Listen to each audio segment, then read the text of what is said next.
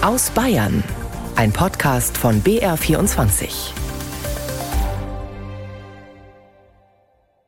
Die Unterbringung von Geflüchteten, Lehrer- und Erzieherinnenmangel, eine große Militärübung in Grafenwöhr und ein echtes Dilemma unter der Überschrift Kritische Infrastruktur gegen kritische Infrastruktur. Das sind einige der Themen, die die Menschen im Freistaat in den vergangenen Tagen bewegt haben und über die wir in der nächsten knappen halben Stunde berichten. Herzlich willkommen zur Wochenchronik aus Bayern, sagt Irene Essmann. Einen Brandbrief hat der Miltenberger Landrat in dieser Woche abgeschickt. Der Adressat Olaf Scholz, Kanzleramt Berlin. Der Inhalt Wir können nicht mehr. Wir können nicht mehr mehr Flüchtlinge aufnehmen. Unsere Unterkünfte sind voll. Und das ist nicht nur in Unterfranken so, sondern in vielen bayerischen Kommunen. In der Oberpfalz weicht eine Gemeinde nun sogar aufs Wasser aus, plant ein Hotelschiff für 100 Menschen anzumieten. Und mancherorts kommen die Helfer auch an ihre Grenzen, wie dieser Beitrag von Susanne Pfaller aus dem oberbayerischen Peutenhausen zeigt. Feuerwehrkommandant Thomas Tiroller zeigt auf ein älteres zweistöckiges Haus. Es gehört der Gemeinde und steht mitten in seinem Dorf Peutenhausen. Dieses Haus haben wir in ganz kurzer Zeit mit 15 Leuten hergerichtet. Hat Spaß gemacht und man hat den Eindruck gehabt, dass alle Beteiligten wussten, sie machen es für Kriegsflüchtlinge und haben es gern gemacht. Doch ein paar Tage nach Einzug der Flüchtlinge begann in Peutenhausen eine Einbruchserie. Betroffen war auch Thomas Tiroller. Den Einbruch in sein Haus hat eine Überwachungskamera aufgezeichnet. Den Einbrecher, der auf den Aufnahmen zu sehen ist, den kannte ich. Der hat in diesem Haus gewohnt, das wir zusammen ein paar Tage vorher hergerichtet hatten. Der mutmaßliche Täter verschwand, die Polizei fahndete nach ihm, nun sitzt er in Untersuchungshaft. Die Stimmung im Dorf blieb ruhig bis Mitte Dezember. Nach einem Rosenkranz wurden zwei ältere Frauen sexuell belästigt. Als mutmaßliche Täter ermittelte die Polizei im Rahmen einer Sofortfahndung zwei afghanische Staatsangehörige. Die beiden wohnten neben dem gemeindeeigenen Haus in einer Gemeinschaftsunterkunft, wie rund 30 weitere junge geflüchtete Männer. Jahrelang haben sich um diese Männer viele Helfer gekümmert. Den Helferkreis gibt es nicht mehr, erklärt Bürgermeister Alfred Lengler. Unser Helferkreis, wir waren mal 25 äh, hier in Poltenhausen. Da war richtig viel los, man hat echt geholfen. Da haben die Leute dann gesagt, hoppla, jetzt äh, wollen wir nicht mehr hart, äh, muss ich sagen. Es ist eine harte Stimmung, denn das, was alles äh, in der letzten Zeit passiert ist, das ist ja für so einen Ort mit 650 Einwohnern nicht einfach zu, hinzunehmen. Auch wenn die Täter ermittelt wurden und es seit Dezember keine weiteren Vorfälle mehr gab, finden sich in Peutenhausen keine Ehrenamtlichen mehr, die die Flüchtlinge betreuen wollen. Doch Hauptamtliche, die diese Aufgabe übernehmen könnten, gibt es viel zu wenig. Zehn sogenannte Kümmerer beschäftigt der Landkreis. Bei der Zahl winkt der Bürgermeister nur ab. Sie sind da total überfordert. Wir haben ja 1400 insgesamt bei uns im Landkreis äh, Flüchtlinge hier.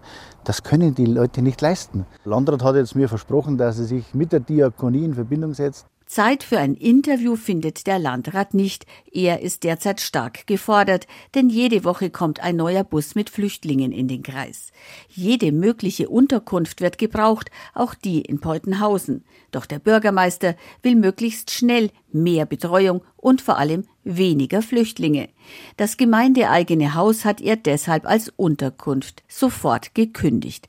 Das Landratsamt besteht aber auf der Einhaltung der ordentlichen Frist bis Frühjahr 2024. Um die Einwohner zu beruhigen, fährt die Polizei nun öfter Streife. Wie eben gehört, kommt es in Bayern also immer wieder zu Schwierigkeiten zwischen Einheimischen und Geflüchteten, zu Problemen bei der Integration. Wissenschaftler der Friedrich-Alexander-Universität Erlangen-Nürnberg haben deshalb versucht herauszufinden, wie man es schafft, die neu Angekommenen so unterzubringen, dass sie sich auch besser integrieren können. Lisa Weiß. Weinberge, kleine Dörfer, wenige größere Städte. Der Landkreis Neustadt an der Aisch, Bad Windsheim, ist geprägt vom ländlichen Raum. Unter anderem hier haben Wissenschaftler Tobias Weidinger und seine Kollegen geforscht, mit Geflüchteten und Menschen vor Ort gesprochen. Seine Erfahrung? Wir haben Kommunen, wo die Bürgermeister, die Lokalbevölkerung auch sehr positiv, sehr engagiert der Sache gegenübergestanden ist, während wir andere Kommunen aber auch sehen, wo eher so eine Schleichti-Kultur vorherrscht, wo es eher schwieriger ist, für die Geflüchteten da vor Ort anzukommen. Wie schafft man es also, dass Migranten und Einheimische gut zusammenleben können? Weidingers Ergebnisse.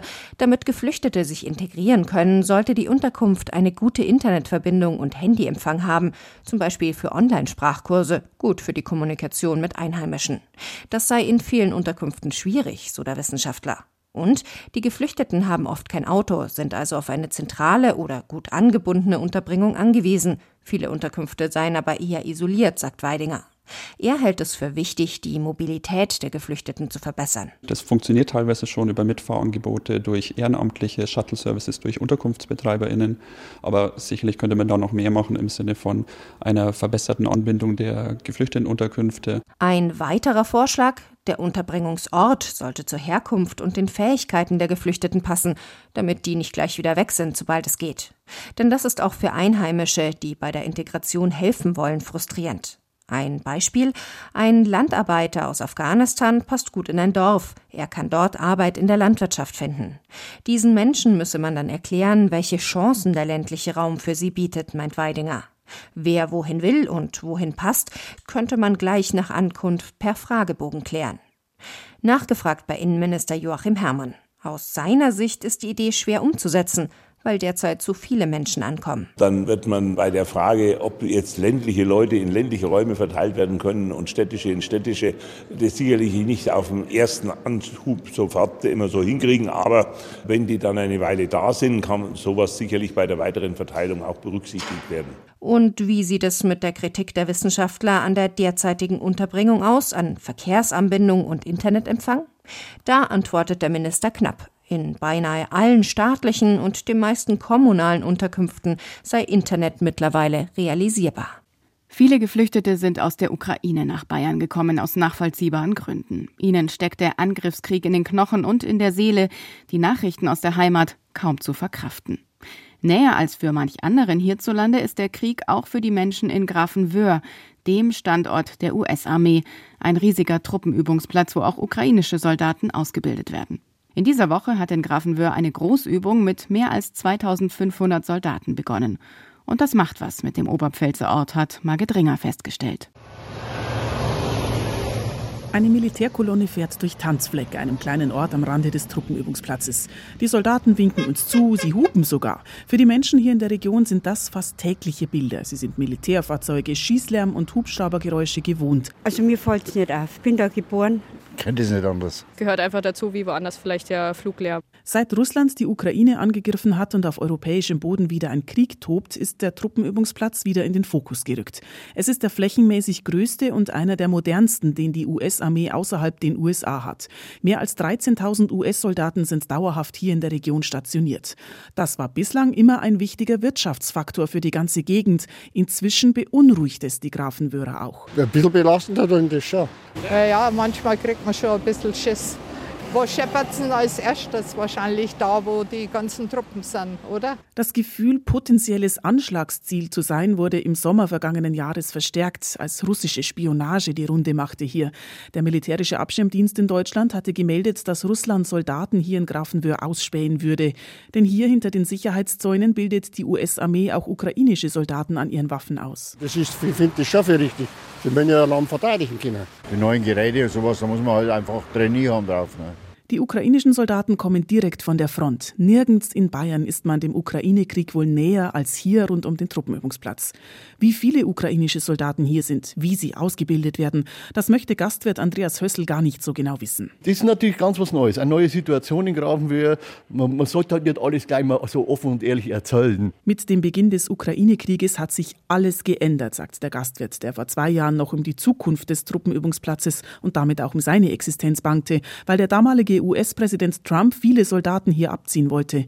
Jetzt habe sich der Bedarf dieses Übungsplatzes wieder verstärkt, sagt der Gastwirt. Man braucht einen Truppenübungsplatz mitten in Europa wieder unter amerikanischer Führung. In nächster Zukunft wird sich das bestätigen, vor allem für die Grafenwehrer Geschäftswelt, wird sich das sozusagen wieder stabilisieren. Er beherbergt und bewirtet sehr viele Gäste des Truppenübungsplatzes. Ukrainische Soldaten verlassen die Kaserne allerdings nicht. Oder vielleicht doch ab und zu in Richtung einer bayerischen Gaststube. Der Wirt grinst. Wenn Sie mich fragen, waren schon welche da. Mit den Amerikanern gemischt. Margit Ringer berichtete. Und wir wenden den Blick nun dem bayerischen Bildungssystem zu. Das hat in dieser Woche ein recht gutes Zeugnis ausgestellt bekommen. Beim Bildungsmonitor einer Studie des Instituts der deutschen Wirtschaft belegt Bayern den zweiten Platz. Angeschaut werden in der Studie vor allem wirtschaftliche Aspekte des Bildungswesens. Besonders gut schneidet Bayern bei der beruflichen Bildung ab Weniger erfreulich dagegen eine andere Studie, das ebenfalls in dieser Woche veröffentlichte Schulbarometer der Robert Bosch Stiftung. Die legt den Fokus auf den Lehrermangel, ein bundesweites Problem, das aber auch in Bayern gravierend ist. Monika Haas. Es fällt Unterricht aus. Die Schulen müssen individuelle Förderung oder freiwillige Angebote, sogenannte AGs, streichen. Für das Schulbarometer hat die Robert Bosch Stiftung das erste Mal Schulleitungen in ganz Deutschland befragen lassen. Die Schulleitungen versuchten händeringend Seiteneinsteiger und Hilfskräfte zu gewinnen. Aber der Aufwand ist hoch, die Anträge seien kompliziert, sagt Simone Fleischmann vom Bayerischen Lehrer- und Lehrerinnenverband. Wir bearbeiten Anträge seitenweise, um Leute einzustellen, die eigentlich keine Lehrer sind. Wir bearbeiten Anträge von Eltern, die zugewandert sind, die auf der Flucht waren, um diese Kinder zu integrieren. Dann müssen wir uns kümmern, dass wir in Statistiken alles eingeben. Ja, ich brauche keine Statistik jetzt, sondern ich muss Zeit haben für die Kinder. Ich muss Zeit haben für die Lehrer. In der Umfrage beklagen viele Schulleitungen in Bayern, dass der Verwaltungsaufwand generell gestiegen sei. Das ist eine Besonderheit im Freistaat, sagt Dagmar Wolf von der Robert Bosch Stiftung. Was ziemlich spannend ist, ist, dass man in Bayern sehen kann, dass die offensichtlich administrative Belastungen, die die Schulleitungen erleben, relativ hoch ist. Schulleitungen wünschen sich hier in Bayern mit 62 Prozent, und das ist tatsächlich eine Abweichung vom Rest der befragten Schulleitungen um etwa 10 Prozent eine deutliche Entlastung in administrativen Aufgaben. Zum Fachkräftemangel kommen weitere Herausforderungen für die Schulen.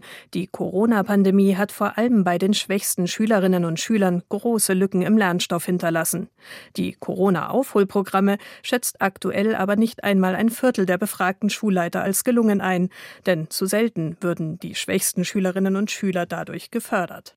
Fast parallel zum Erscheinen des Schulbarometers hielt Bayerns Ministerpräsident Markus Söder am Mittwoch eine Art Grundsatzrede am Rande der Klausur der CSU-Landtagsfraktion in Kloster Banz. Der Schwerpunkt? Die bayerische Bildungspolitik. Damit, so der Bericht von Eva Eichmann, will Söder nun im Landtagswahljahr punkten. Kinder und Jugendliche hätten für ihn Top-Priorität, sagt der CSU-Chef bei der Winterklausur im Kloster Banz. Bayern braucht mehr Lehrer, vor allem an den Grund- und Mittelschulen fehlen Pädagogen. Söder will gezielt Lehrer aus anderen Bundesländern abwerben, ihnen eine Umzugshilfe, ein Starterpaket bieten. Wir zahlen am besten, sagt Söder. Das Lehramtsstudium soll moderner werden, ein Praxissemester für alle Pflicht. Damit, sagt Söder, holen wir die Studierenden früher an die Schulen die könne man dann auch für Nachhilfe und Nachmittagsbetreuung einsetzen. Das dürfte ein wichtiger Baustein sein. Stichwort Rechtsanspruch auf Ganztagsbetreuung, der 2026 beginnt. Auch dafür werden zusätzliche Lehrer, Erzieher und andere Pädagogen gebraucht. Die Studierenden könnten einen Teil davon abfangen.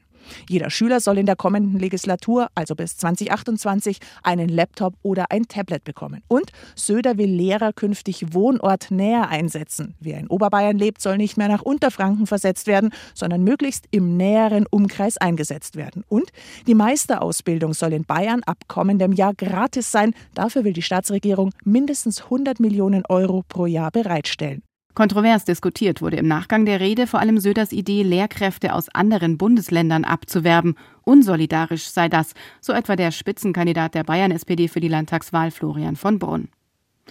Bildung fängt schon in den Kitas an. Ein frühes Fördern von Sprache, Motorik und sozialer Kompetenz kann für mehr Bildungsgerechtigkeit sorgen, so die Überzeugung von Fachleuten.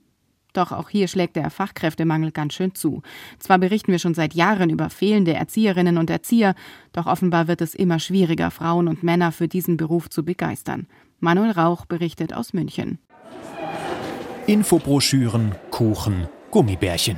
In der Münchner Berufsfachschule für Kinderpflege haben 22 Aussteller ihre Stände aufgebaut. Vor allem Träger von Kindertagesstätten wie die Stadt München, die Diakonie oder der Paritätische Wohlfahrtsverband. Sie alle buhlen um den Nachwuchs in der Kinderpflege. Vollgas. Jeden, der reinkommt, versuchen zu überzeugen. Man hört jetzt im Hintergrund gerade die Popcornmaschine. Wir versuchen wirklich alle Register zu ziehen. Denn überall fehlen die Fachkräfte. Das bestätigt auch Irmgard Koch, die Leiterin der Berufsfachschule. Sie werden heftig umworben, unsere Schülerinnen und Schüler. Gerade die Stadt München hat sehr viele Einrichtungen, aber nicht das Personal dafür. Die städtische Berufsfachschule für Kinderpflege in München ist die größte ihrer Art in Bayern. Rund 700 Schülerinnen und Schüler machen hier gerade ihre Ausbildung zur Kinderpflegerin oder zum Kinderpfleger. Pädagogische Ergänzungskraft heißt das dann in Behördendeutsch, eine Vorstufe zur pädagogischen Fachkraft, also der Erzieherin oder dem Erzieher. Doch es kommen immer weniger qualifizierte Schülerinnen und Schüler, beklagt Irmgard Koch. Viele verlassen die Schule schon in der Probezeit. Wer es aber durchzieht, hat sehr gute Chancen, irgendwo unterzukommen. Rund 200 Schülerinnen und Schüler schreiben hier im kommenden Sommer ihre Abschlussprüfung. Und dann arbeiten sie entweder als Kinderpflegerin oder hängen noch die Ausbildung zum Erzieher dran. Deswegen sind wir auch heute hier, um zu schauen, wie es weitergeht. Wir schauen uns gerade Stände an und gucken, was uns anspricht. Einige der Schülerinnen und Schüler möchte auch Minza Tapkan als Kinderpfleger gewinnen. Sie ist Fachberaterin im Dachverband der Eltern-Kind-Initiativen in München. Den Personalmangel kennt auch sie. Das Problem ist natürlich auch, dass die Betreuungszeiten insgesamt immer länger werden, sodass eigentlich eine Vollzeitstelle ja gar nicht mehr den ganzen Tag abdecken kann. Also man muss ja im Schichtdienst arbeiten, um überhaupt den Bedarf der Eltern abdecken zu können. Das bayerische Familienministerium sagt, es trage viel zur Fachkräftegewinnung bei. Mehr als 860 Millionen Euro hat Bayern aus den Töpfen des sogenannten Gute-Kita-Gesetzes von 2019 bekommen. Die Zahl der Beschäftigten in Kindertageseinrichtungen sei in den letzten zehn Jahren um mehr als 70 Prozent gestiegen, heißt es. Doch das reicht offenbar nicht aus. Und das hat Folgen für den Kita-Alltag, sagt Silvia Mackers, ein paar Stände weiter. Sie leitet den Kita-Bereich des Bayerischen Roten Kreuzes im Kreisverband Erding. Die Leute, die da sind, sind immer da. Die sind von früh bis auf Nacht da. Die sind auch mal krank. Die haben ein Recht auf Urlaub. Und das ist kaum noch möglich. Wer äh, ein bisschen sich nicht fühlt, der schleppt sich in die Arbeit und schaut, weil er seine Kollegen nicht im Stich lassen möchte. Das ist ein Teufelskreis, den wir seit Jahren jetzt mittlerweile schon spüren. Und es nimmt zu. Diese Schattenseiten sind natürlich nicht das, was die Aussteller als erstes erwähnen, wenn es darum geht, neue Mitarbeiter anzuwerben. Die Stadt München etwa betont in einem Vortrag vor allem die positiven Seiten des Berufs. Klaus Weingärtner ist beim städtischen Träger für Kitas für die Personalentwicklung zuständig. Wir tun viel. Das Wichtigste ist die Bindung. Also sich wirklich um die Leute kümmern, die da sind, mit guten Fortbildungen, dass die Menschen gerne jeden Tag dahin gehen. Ein wichtiges Ziel, denn, das ist bei diesem Perspektiventag an der Berufsfachschule zu spüren, die Motivation der angehenden Kinderpflegerinnen und Pfleger ist da. Es ist motivierend, aufhellend. Und davor habe ich Hotelfachfrau gemacht und äh, erwachsene Kinder sind schwieriger als die Kinder selbst. Das erfüllt doch einen, weil es einfach toll ist zu sehen, wie Kinder sich entwickeln und wie sie groß werden. Gerade also hatten wir es von zu wenigen Fachkräften. Die Zahl der Menschen in Bayern wächst dagegen stetig. In knapp 20 Jahren werden in Bayern fast 14 Millionen Menschen wohnen, ungefähr 700.000 mehr als im vergangenen Jahr. Das hat das Landesamt für Statistik ausgerechnet. Spitzenreiter beim Bevölkerungswachstum ist dabei der Landkreis Landshut. Um mehr als 13 Prozent wird die Bevölkerung im Landkreis Landshut in den nächsten zwei Jahrzehnten anwachsen. Das geht aus Berechnungen des Landesamts für Statistik hervor. Die Gründe sieht Landrat Peter Dreyer von den Freien Wählern in der starken wirtschaftlichen Lage im Raum Landshut. Große Betriebe und ein starker Mittelstand würden viele Menschen anlocken. Aber natürlich auch die regionale Situation, die Nähe zum Flughafen, zur Landeshauptstadt München, die verkehrsmäßigen Anbindungen und so weiter. Also das sind insgesamt natürlich Voraussetzungen, die die Menschen in unsere Region gerne ziehen lassen. Das bringe zugleich große Herausforderungen mit sich, so Dreier. Die Nachfrage nach Wohnraum steigt, außerdem brauche es vermehrt Plätze in Kindergärten und Schulen. Auch die medizinische Versorgung und die Pflege müssten sich auf die steigenden Bevölkerungszahlen vorbereiten. Die regionalisierte Bevölkerungsberechnung wird jährlich vom Landesamt für Statistik in Bayern erstellt. Bereits im vergangenen Jahr hatte der Landkreis Landshut den stärksten Zuwachs zu erwarten. Philipp Kunschner berichtete. Es ist ein Dilemma, vor dem die Gemeinde Brennberg im Landkreis Regensburg steht. Der Grund, ein Gebiet, in dem sie eigentlich Trinkwasser fördern wollte, soll der Südostlink entstehen, also ein Teil des Netzes, das Strom vom windreichen Norden in den Süden bringen soll. Trinkwasser gegen Strom heißt es hier also. Beides ist wichtig, beides zählt zur kritischen Infrastruktur. Sebastian Grosser mit den Einzelheiten des Problems. Auf absehbare Zeit wird aus den zwei Brunnen der Gemeinde Brennberg kein Wasser kommen. Um die Planungen für die Stromtrasse Südostlink nicht zu gefährden, hat die Bundesnetzagentur untersagt, etwas am Gemeindegrund zu verändern. Das bedeutet auch, die Brunnen können nicht angeschlossen werden. Für Brennbergs Bürgermeisterin Irmgard Sauerer zeigen der Ukraine-Krieg und die Debatte um die kritische Infrastruktur aber nun, eine unabhängige Wasserversorgung ist ebenso wichtig. Genauso wird uns ja auch gesagt, so möchte doch der Freistaat, so möchte die Bundesregierung das ja doch auch von den Kommunen haben, dass man sich da kümmert. Und genau die Bundesregierung oder die Bundesnetzagentur verwehrt uns genau diese Vorgehensweise. Ende letzten Jahres hat die Bundesregierung ein Eckpunktepapier für ein Gesetz zum Schutz der kritischen Infrastruktur vorgelegt. Inwiefern das Gesetz den Trassenverlauf im Bremberg beeinflusst und somit die Brunnen doch genutzt werden können, lässt sich laut Bundesnetzagentur noch nicht beurteilen. Ein schwerer Unfall war das am Montagabend auf der Bahnstrecke Nürnberg-Regensburg. Bei Parsberg im Landkreis Neumarkt in der Oberpfalz sind zwei Bahnarbeiter von einer Lok erfasst worden. Ein 38-Jähriger wurde dabei getötet. Sein 53-jähriger Kollege wurde schwerst verletzt mit dem Hubschrauber in ein Krankenhaus gebracht. Die Bahnstrecke war stundenlang gesperrt und noch ist nicht klar, wie es zu dem tödlichen Unfall gekommen ist. Die Behörden in der Oberpfalz ermitteln seit dieser Woche auch rund um eine geplante Straftat von zwei Teenagern aus Neustadt an der Waldnaab.